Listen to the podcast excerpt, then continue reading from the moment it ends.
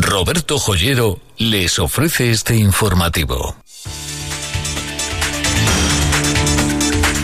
Noticias en Onda Cero Vigo con Víctor Blanco. Muy buenos días. Conviene aclarar, es el proyecto de presupuestos generales del Estado para el año 2019 que todavía tiene que seguir su tramitación y todavía tiene que contar con el apoyo, y no lo tiene precisamente fácil, el presidente del Gobierno, Pedro Sánchez, del Partido Socialista, para contar con el apoyo fundamentalmente de los eh, grupos nacionalistas eh, catalanes que todavía no han dicho que sí a ese documento. Es más, están poniendo problemas y están debatiendo qué es lo que van a hacer. Ni siquiera se sabe todavía, aunque parece que sí, si van a dar su voto favorable a que se inicie la tramitación de esos presupuestos. Otra cosa será con el paso de los meses si dan o no el visto bueno. Pero lo cierto es que ya se ha armado cierto revuelo en nuestra ciudad por esos eh, presupuestos generales del Estado que han sido criticados muy duramente por los grupos de la oposición, también por el presidente de la Junta de Galicia, Alberto Núñez Feijó, en lo que se refiere a la inversión total en Galicia y también en lo que se refiere a la inversión en el AVE Vigo-Urense por Cerdedo y han sido defendidos por el alcalde de Vigo, Abel Caballero. Enseguida escuchamos a todas las partes.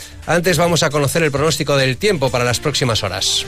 Augasa, la Mazda de Vigo le ofrece el tiempo. Juan Taboada, ¿qué tal? Muy buenos días. Hola, ¿qué tal? Buen día. Se ven algunas nubes que intuyo, según lo que nos decías ayer, que marcan ya una tendencia, ¿no? Sí, exacto. Es esta el primer síntoma de que el anticiclón se debilita, de que hay un frente que viene empujando desde el Atlántico y que conseguirá derribar esta barrera anticiclónica mañana miércoles desde primeras horas del día. Lo primero que nos llegan pues son estas nubes de tipo alto, que aún así no van a impedir el paso del sol esta tarde, el viento va a estar en calma, el termómetro en los 15 o 16 grados y por lo tanto, bueno, todavía nos quedan unas inmediatas horas de mucha tranquilidad atmosférica. Mañana tampoco hay que esperar eh, grandes lluvias ni grandes desafíos meteorológicos, simplemente un aumento de nubes, algunas lloviznas que irán cayendo de manera intermitente durante la jornada y unas temperaturas que ya a esta hora pues no serán tan agradables. Esas lluvias que comienzan mañana irán a más en próximos días? Mm, bueno, van a ser algo discontinuas. Todavía el anticiclón es eh, difícil de que lo pueda derribar este primer frente, así que aún se restablecerá un poquito el jueves. Volverá otro segundo frente el eh, viernes, este un poquito más activo que el de mañana, pero todavía sin demasiada lluvia y previsiblemente fin de semana seco. Así que, bueno, la cosa arranca, pero muy al ralentí. Muy bien, pues muchas gracias, Juan, por atendernos un día más en directo. Venga, gracias, hasta luego. Augasa concesionario Mazda en Vigo, les ha ofrecido el tiempo. Ha afirmado esta mañana el alcalde de Vigo, Abel Caballero, que ayer, por eh, motivos personales, tuvo que ir con una persona al hospital Álvaro Cunqueiro y concretamente a urgencias del hospital Álvaro Cunqueiro y no le ha gustado nada lo que se encontró. Y comprobé in situ la calamidad de las instalaciones, el desastre de las urgencias en Vigo, el esfuerzo de los profesionales médicos, enfermeros, enfermeras, auxiliares y todo el personal sanitario con un enorme esfuerzo, pero instalaciones insuficientes, camillas por los pasillos, camillas en la sala de espera, gente que no había sillas para poderlos sentar y moverlos, eh, acompañantes de pacientes que no había una silla para poderse sentar en los pasillos. Y dice el alcalde que no es de recibo que esto ocurra en un hospital que tiene una antigüedad de solo algo más de dos años. señor Fejó tiene que venir a Vigo y explicar esto. Tiene que venir aquí y explicar qué está pasando. Porque ayer no era un día de pico de gripe. Ayer era un lunes de actividad importante, pero un lunes. Sin ninguna epidemia reseñable y simplemente la acción de las urgencias. Quiero felicitar al personal por su trabajo, su dedicación por su esfuerzo, pero no es soportable y tolerable que un hospital de dos años y medio, al que la Junta paga una empresa cientos y cientos de millones de euros, esté en estas condiciones. No es tolerable. Faltan 15 minutos para las 2 de la tarde. Ángel Mosquera está en el control técnico.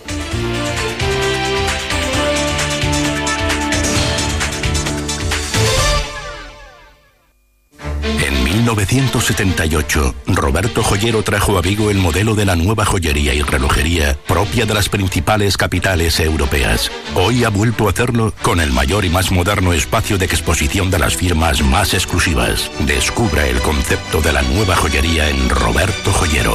Roberto Joyero, en Velázquez Moreno 3234, Vigo. Con Alcampo ahorra y vive mejor. Las mejores ofertas del día en productos frescos. Hoy tienes merluza del pincho el kilo a 7,95 euros y chuletas de aguja de cerdo el kilo a 2,99 euros. Y además disfruta de tu compra online al mismo precio que en tu hiper. Descúbrelo visitando nuestra web alcampo.es. Con Alcampo ahorra y vive mejor.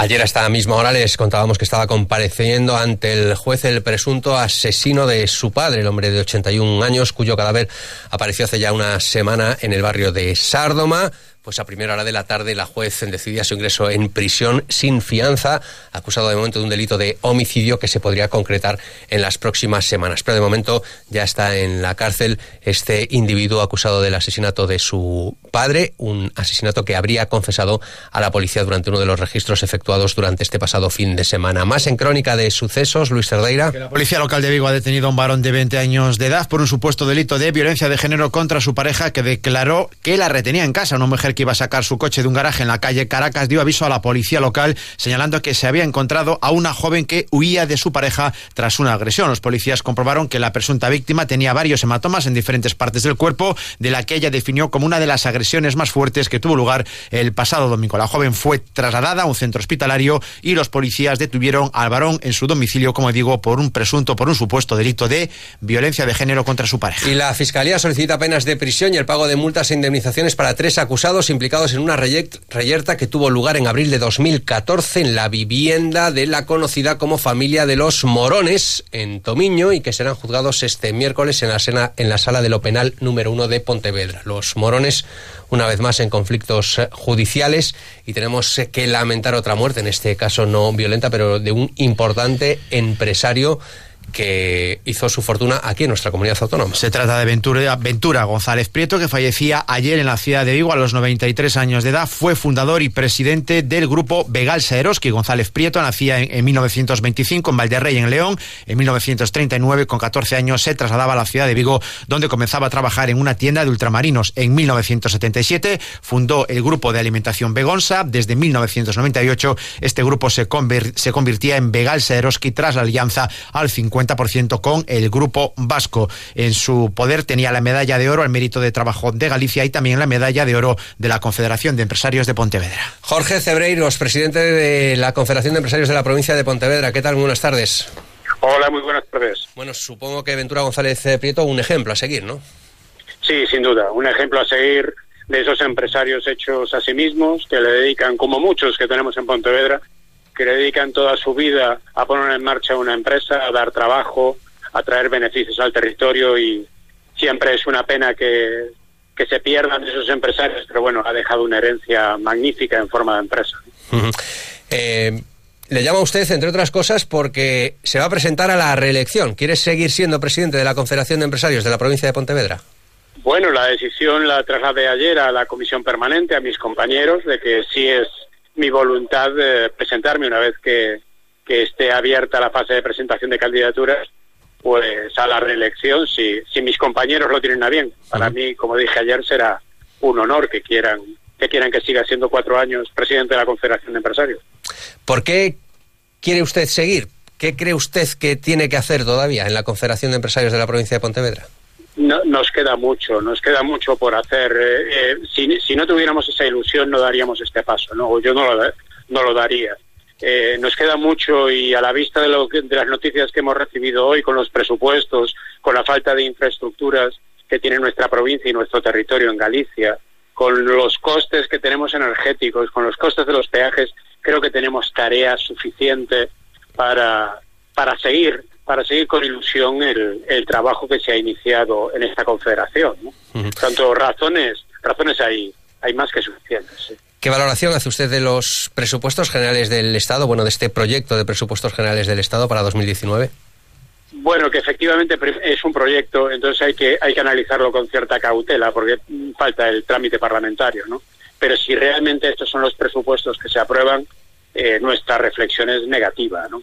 Es negativa desde el punto de vista empresarial porque representa una subida de impuestos de prácticamente el 10% en IRPF, en, en IVA en ciertos artículos, eh, pero también es verdad que, que adolece de una falta de inversión, una clara apuesta en Galicia y en Pontevedra por una inversión en infraestructuras.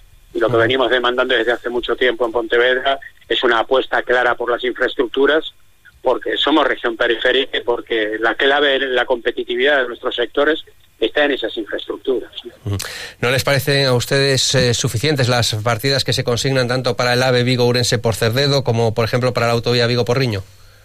No, no nos lo parece suficiente. Esperamos bastante, bastante más, toda vez que lo que se está hablando es, es que el AVE va a llegar a, Orense en, en, breves. Lo que nos falta es que, que, llegue a Vigo una conexión rápida que nos permita estar en un tiempo razonable en, en Madrid. Esto es, esto es clave para nosotros. Pero también nos faltan infraestructuras de conexión de los puertos, también nos faltan infraestructuras de conectividad, de tráfico de, mercancías, ferroviario. Eh, en fin, yo creo que, y además, eh, si se parte de que los presupuestos se les califica como justos o distributivos o igualitarios, pues parece haber un agravio comparativo entre la inversión prevista para Galicia la que hay frente a otras comunidades autónomas. Mm, concretamente Cataluña. Concretamente Cataluña, pero bueno, el año pasado hemos criticado lo mismo con el País Vasco. no, no es un tema solo de Cataluña por ser Cataluña, que, creo que es grave, pero ya pasó el año pasado con el apoyo de unos, de unos eh, parlamentarios o congresistas del, del, PNV y, Galicia quedó, quedó nuevamente relegada en las, en las inversiones. Perfecto, muy bien. Don Jorge Cebreiros, presidente de la Confederación de Empresarios de la provincia de Pontevedra. Muchas gracias un día más por atendernos en directo. A, vosotros, muy buenas tardes.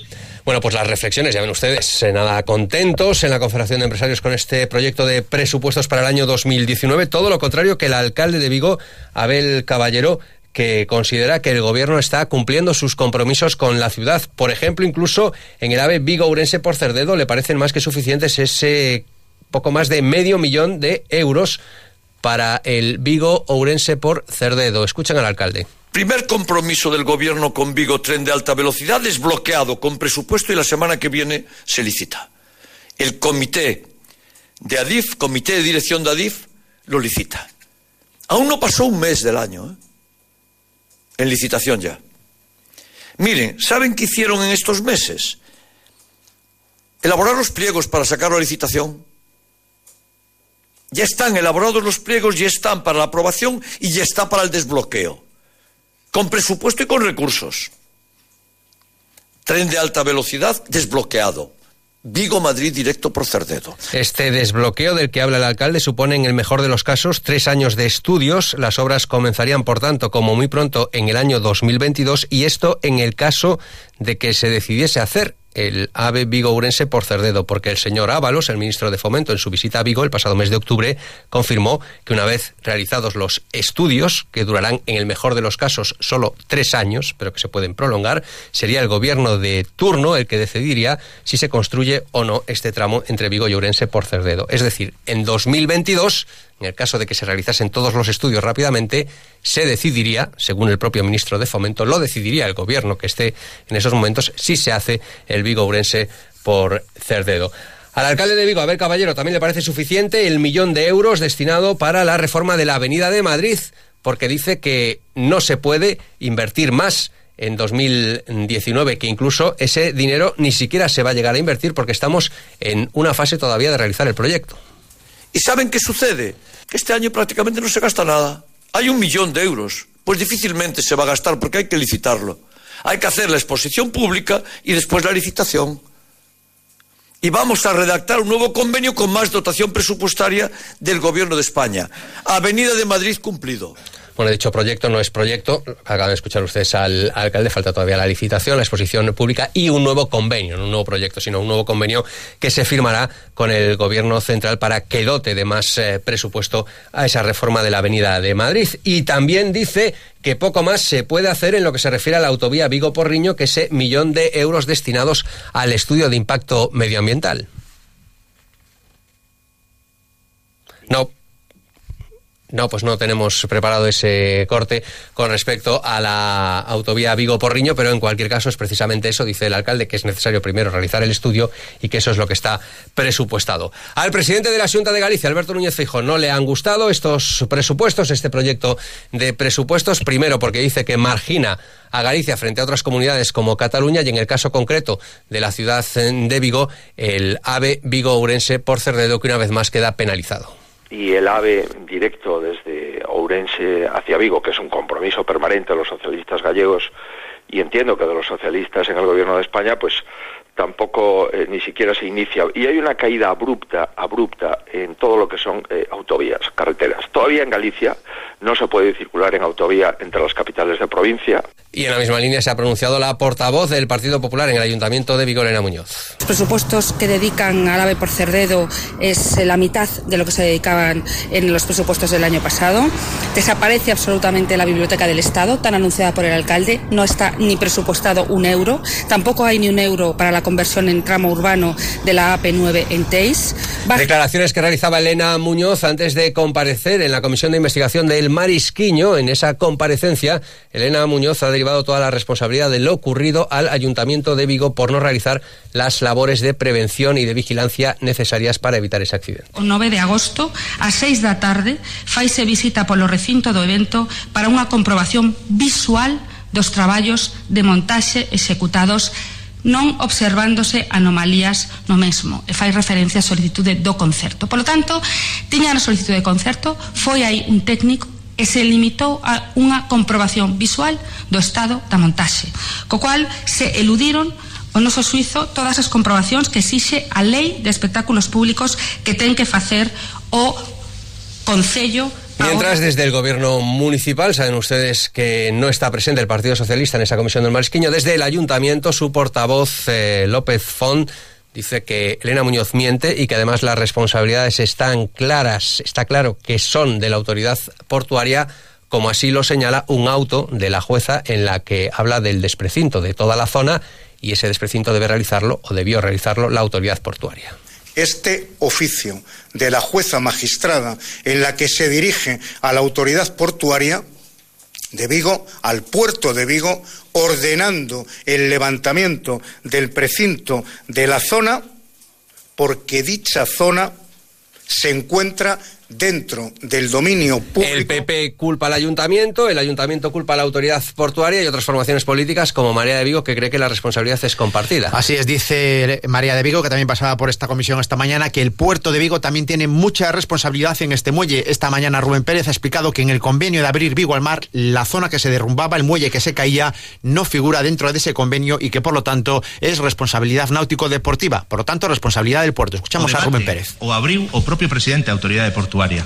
Nas primeiras 24 horas o presidente da autoridade portuaria di que é un problema de mantemento e que é un problema de, de estructural da propia estructura no mesmo día. O convenio de Abril mar fala efectivamente dunhas cesións de zonas portuarias que se lle fan ao Concello de Vigo. E é curioso que a delimitación de espacios e usos portuarios que figura no Porto deixa claro que esa zona colapsada forma parte do uso portuario náutico deportivo. Y vamos ya con la actualidad eh, deportiva, Rubén Rey. El Celta acelera para incorporar dos futbolistas cuanto antes, fichaje inminente, fichaje a la vista, podría ser uno un lateral izquierdo y otro un defensa central. Uno sería extracomunitario, el otro comunitario, uno de los nombres que más suena es el de Jairo Riedeveld, el eh, defensa central holandés del Crystal Palace, pero bueno, solo es una de las posibilidades que está sobre la mesa. En todo caso, sí que habrá dos fichajes, posiblemente incluso esta semana. Hoy, unos 30 aficionados han acudido a las instalaciones deportivas de Amadro, han exigido reunirse con los capitanes, circunstancia que no se ha producido,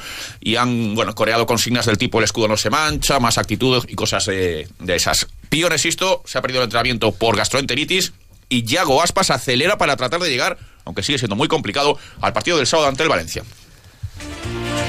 Nos vamos, llegan las noticias de España y del mundo. Recuerden, mañana comienzan las precipitaciones, aunque no serán ni mucho menos intensas.